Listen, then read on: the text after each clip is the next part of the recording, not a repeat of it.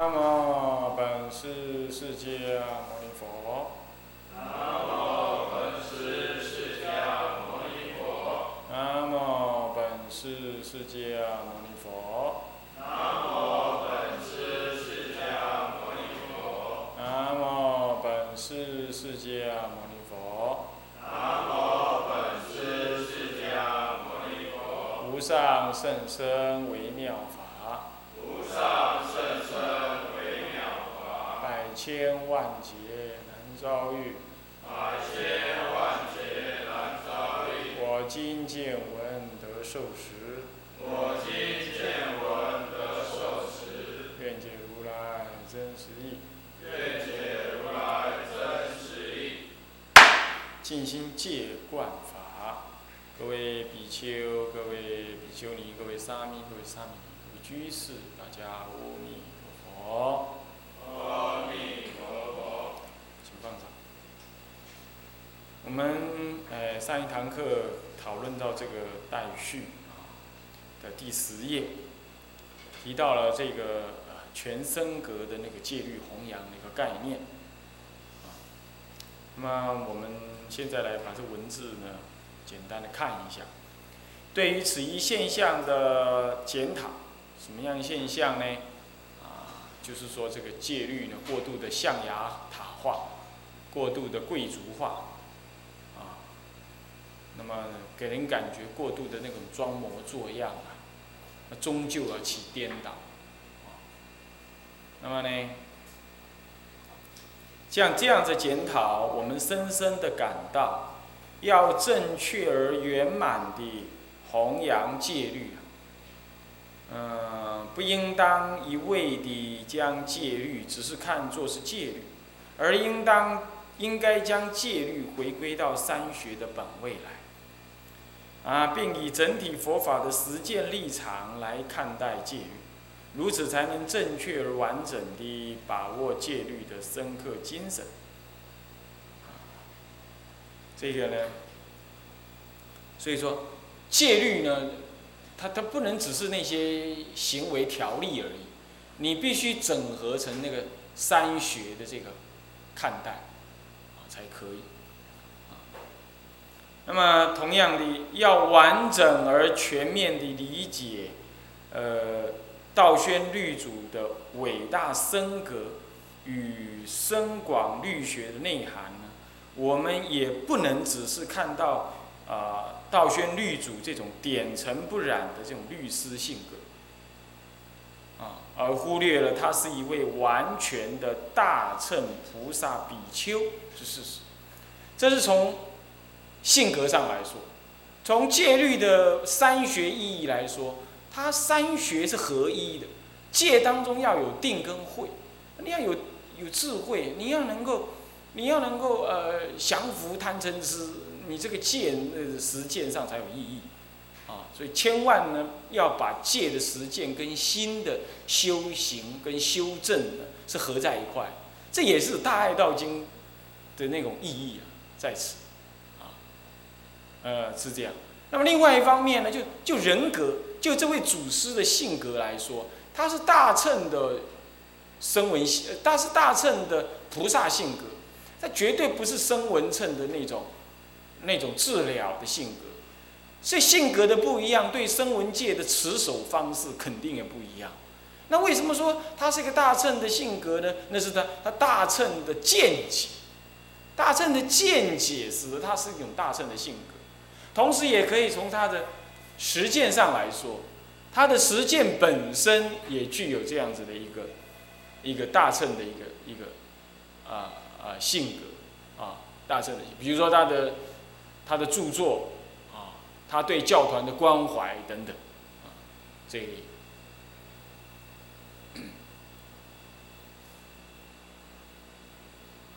那么门关一下。那个呢？接下来啊，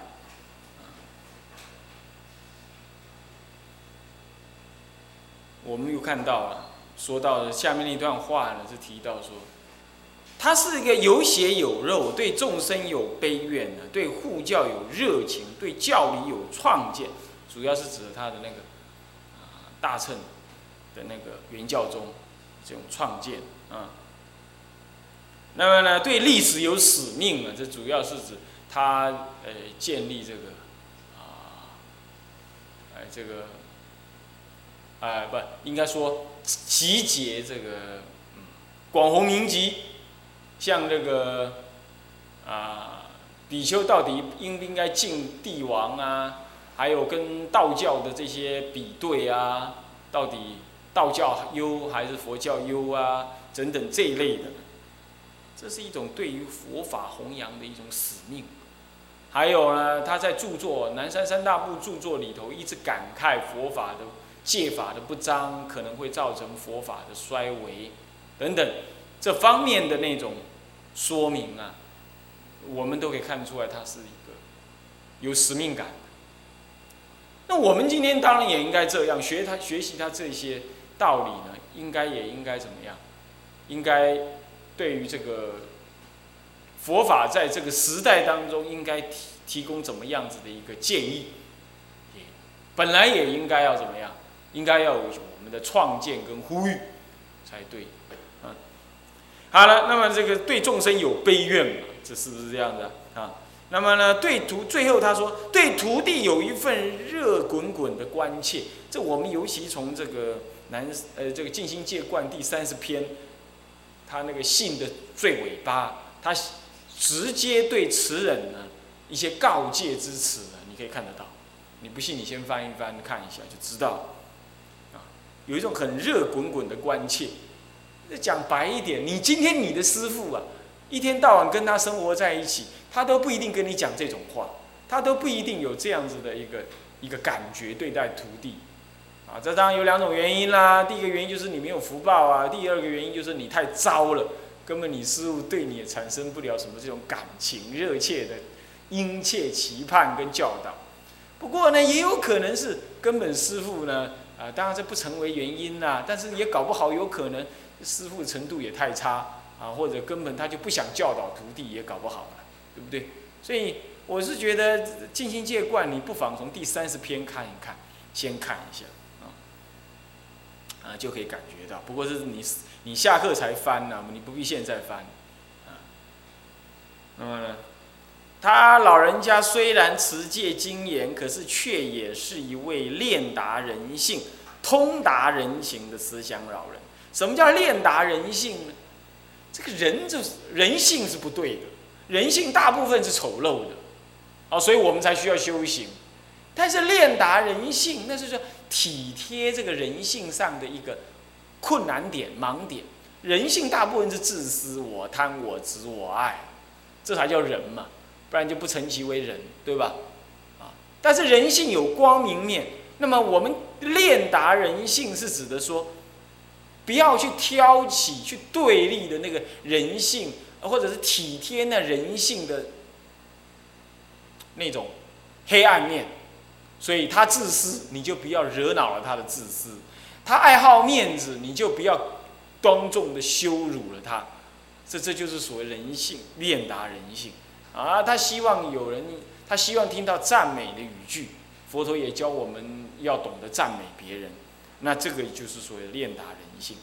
什么叫通达人情呢？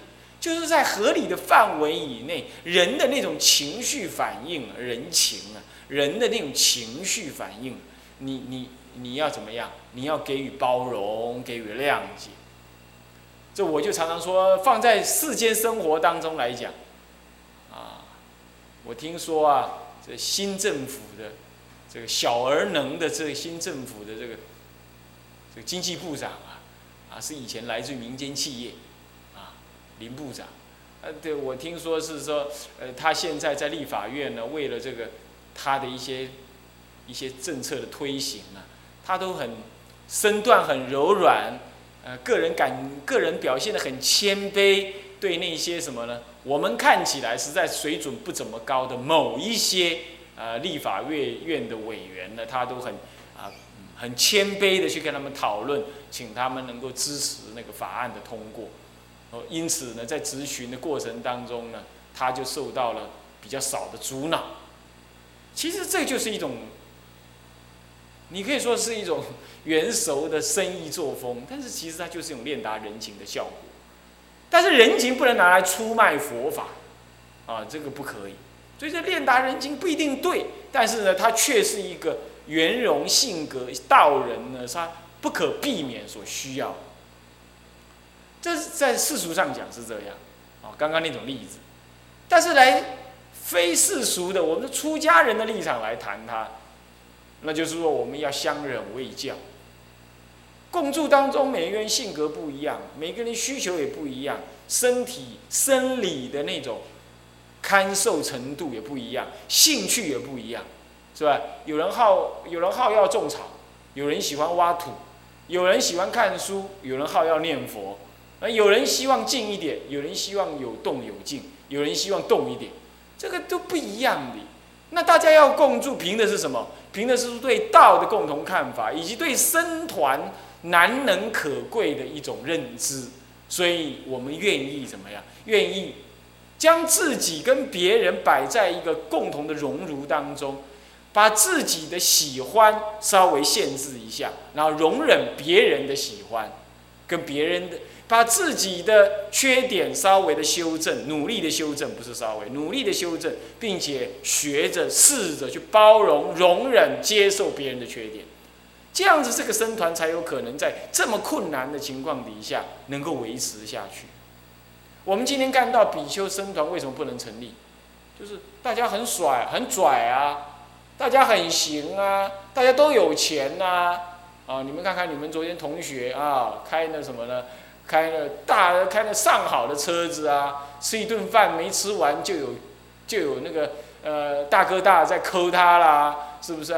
我相信你们在座每一个人都可以这样，你们都有能耐，你们要干的话，你们都能。但是为什么你们不愿意？因为你们知道，更好的出家生活不应该是这样过的，对不对？你们应该有更好的未来，所以我们愿意忍辱，愿意呢。大家一大早，努吃完饭就赶快准备来惊行，惊行完了工作，工作完了上课，上课还会打瞌睡，对不对？但是我们宁可这样过，我们觉得这样比较什么样？充实。我们知道我们无能自己一个人住，我们需要依众靠众。在这种情况，我们认知的佛法的共同意志，所以我们也要学习练通达人情，容许彼此有一些性格上的差异。我们提，我们这样也学习自己无我，也让自己更能怎么样？更能怎么样？更能忍辱对众。这一切都需要大家一再的彼此提醒，一再的怎么样？一再的学习真善。这样子的通达人情，才能够实践一个比丘僧团，将来不但能自立，还能够怎么成就清净床相去利他。这这就需要练达人情，是不是这样子啊？啊，哪一个事情都是拿个戒律，你这样不行，你给我这样子，你那样不行，你给我要给我这样改变，每个人都这样的相煎太急，没没有一点点修正的空间跟时间跟机会，那大家就都变圣人。才能共住了，不是圣人是凡夫，两三天就得拍桌子走人，你说这算什么呢？对不对？凡此之类，这都是需要大家去学习、成长啊，成长。各位是不是这样子啊？所以他是这样的一个慈祥的老人，虽然戒相庄严呢，他持戒很庄严，可是却丝毫不会让人有格格不入，乃至于装点长相的压迫感。有人持起戒来啊，哎呀，那个讲话是眼观鼻，鼻观心的，一副那种那种老生入定的样子啊。那讲起话来啊，那那那那那种那种啊，那种引经据典，或者是到位十足。可是你感觉这个人根本在心性上还不是这样子。你去多亲近一些老人，老老比丘，你看他，他不跟你谈道法，他不跟你谈修行。但是在生活中自然流露出那种感觉，或许我们目前不应该学那样，但是我们总知道说那个让人感觉比较，所以望之俨然，即之也温，啊，看他好像很很严肃的样子，亲近他了之后，感觉这个人还还是很亲切，不会让人觉得持了戒了满身带刺，你跟他在一起好像全身不自在那样。那这样那种人倒过来才能摄受我们这种凡夫，对吧？相对的，我们彼此共处也应该这样。持戒是我们每个人自己的事，不用把它挂在嘴里，放在身上，弄在脸上。你内心警策，啊，犯戒的事绝不做，有犯绝对记录下来求忏，那么升起惭愧心、谦卑，那么呢，与大家忍辱共住，这这就是我们应该学习。我们不用装的那副那副道貌岸然的样子啊，打个电话要登记三张，三张申请书。出个门呢，去看个病呢，要有四个人、五个人盖章通通通过同意。我说你们又不是在住那个，你们又不是在住那个什么那个集中营，和干嘛这样子嘞？啊啊！我在想啊，这个不需要这么样。那当然呢，近百人的团体或许需要一些规定，但是这也应该慢慢导引成为一种自动自发才好。哦，过度的这样子用制度化来实践呢，过度的装点残像，不是顶好。这点要大家了解。总之，我们必须看到一位完整的南山大师。这种完整是指的身格完整，叫做全身格啊，而不只是一位南山三大夫中的南山律师而已。因为也唯有如此，我们才有机会全面而完整地把握南山大师的身格特质与律学精神。因为律学的精神绝对跟身格特质有关啊。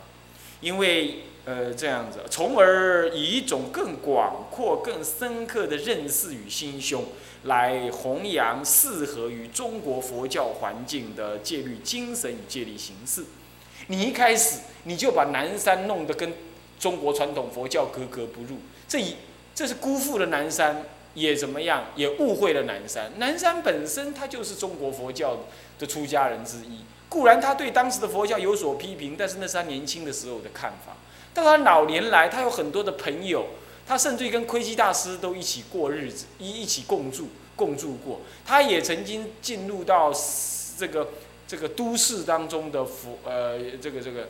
这易经道场当中去跟大家一起易经，也认识了很多各啦各方的大德，可见他并不是一个不交游的人，甚至于他可能说交游很广泛，他才有办法写高僧传，他才会什么样，他才会有那么多资讯，对不对？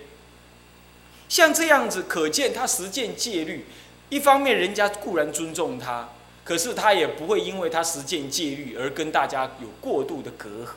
各位懂吗？懂吗？所以那种因为我是住哪里的，所以我比较了不起，你们都不行，这种想法是不对的，不应该这样子自傲、自高慢他，不应该自以为自己是学界而高傲他人。好，我想这个应该注意，是这种环境，这样才能够和光同尘。我们称此种弘扬为全身格的弘扬的戒律弘扬，这也是一种戒律的平民化。什么叫平民化？可使每一个人皆能亲近戒律而各蒙其利，各蒙其利，懂吗？各蒙其利，懂吗？也就是说，戒律的实践标准最后固然只有一个，可是对于各种人来说，他持戒可以循序渐进，不是一下子就全部持得很圆满，啊，不是这样子的。换句话说，他的心情的调练也是慢慢的来。我们不是要求所有人立刻一步到位。啊，不是这样子，所以要各谋其利，在他的本位本位上面慢慢的成长，这样子以别于向来所熟悉的那种贵族化律师型的戒律弘扬，对吧？只有他在持戒，只有他懂戒，他在弘扬，他说了算数，好像一切都没有可以讨论的余地。这不竟然是这样，因为戒律牵涉太广泛，角度太多，而且戒律是要让人来实践的。人不能实践，你把戒律讲的那么严苛，那你有什么意义呢？要慢慢的一步一步来啊！这种是只有少数人的精通与弘扬啊，并不适合未来啊！我说过，时代在改变，生活在复杂化，而每一个人的知识都已经增加了，每一个人持戒的生活方式也各个不同了。由一言堂的方式来规定持戒应该怎么持啊，有时候实在是很难，自爱难行。我们应该广泛的研究，并且应该让大家有能力、能够看书的人、有兴趣的人都应该要来研究，而且各宗各派都应该把戒律当作是他的本分事那样子的来研究，这样戒律才会真正的弘扬。我想我这种想法，我个人认为这才正是什么呢？弘扬戒律更广泛的心态。你把戒律弄得，你把你自己弄得很权威，然后弄得你跟大众隔得很开，你说这样真正是在弘扬戒律吗？你真的好心弘扬戒律吗？我我觉得这当中有值得商榷的余地啊。我想我们自己应该多在这方面下功夫。那么全僧格的戒律弘扬者，他是怎么样子？看，他律己固然甚严，可是待人处事却是宽厚而不着律相。各位这样懂吗？啊，对己好，在人己关系上他怎么样？对己。他以严谨的形式主义自我要求，严谨的形式主义自我要求。对于戒律的研究呢，他念之在兹。那么呢，力求深广与真善，这是他自己是这样子。实践很严谨，研究很深入。我们做不到，但是我们应该理想在那里。啊，对人呢，他有着深刻的菩提悲心。能以应激的精神主义慈摄众生。什么叫应激的精神主义啊？比如说你犯了一条独树独行，比丘尼啊犯这条戒，实在太多太多了。那么你就跟他讲啊，你完了，你这样复产，你这种人要下地狱了，你根本就愚痴嘛，你出什么家？你你你这个这什么？你这样骂他，你有什么意思呢？对你应该跟他讲啊，这古来一向。这个民国以来，大家很多比丘尼都这样，尤其环境怎么样了，你们很容易如此。那么，你当然，如果你想要改变的话，我有一些什么建议？那如果你一下子不能改变的话，那么我建议你呢，先怎么样怎么样？那么心中具足惭愧。我想我这样子，我们这样对一个比丘尼讲，那个比丘尼应该会有惭愧心啊，他也比较不会觉得啊，我完了啊，我没希望了，他大概不至于这样。这就是在应激。那么你把那个精神讲出来，你为的是慈悲导引他更向一步，好，对他各蒙其利嘛。你不是说要他一步到位？你现在赶快给我去那个悟光金色去结一下安居，然后你赶快去求忏悔，不然你就下地狱了，你没希望，你念佛也不会成就了。你这样讲，那他还修什么行呢？是不是这样的？他不必如此，是不是这样子？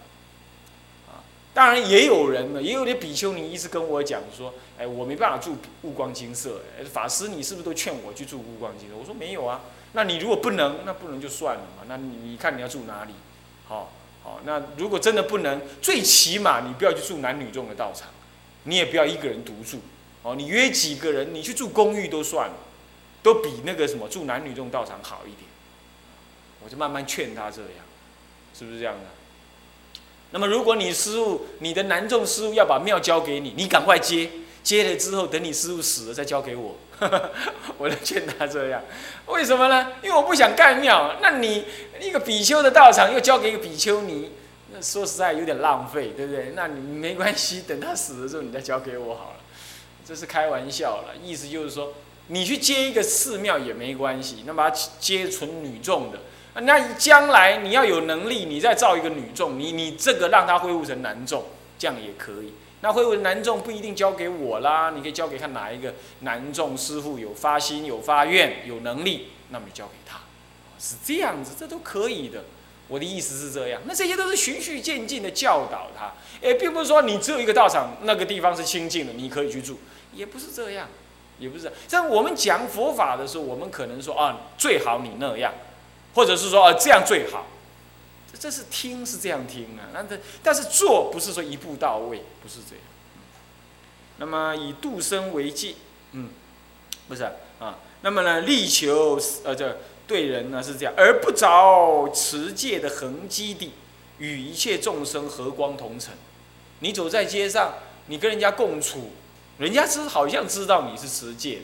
但是你这个人还算蛮亲和的啊，跟人家讲话也都还啊很温文尔雅，那么呢好像也没有那么严苛嘛。人家这样子其实更敬重你啊，并不一定你非得要装模作样啦，那副那副好像我就是戒律的代言人那样，人家这样才敬重你。其实就算人家因此而敬重，因因为这样子而敬重你，你也导引戒律，导引成一个不像样的样子去。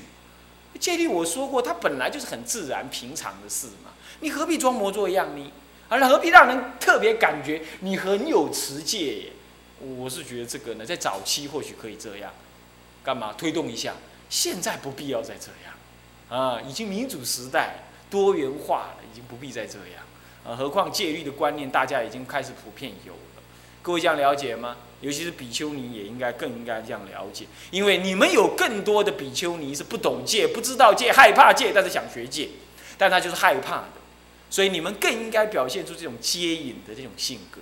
啊，尤其你们来悟光金色，而又回去之后，好像到悟光金色镀金了一样。回到你们常住去啊，你就不要装的一副那种很很傲慢了不起、很高干，然后说别的比丘尼都是犯戒，乃至你师傅也不如法这样子，啊，这样子就不太好。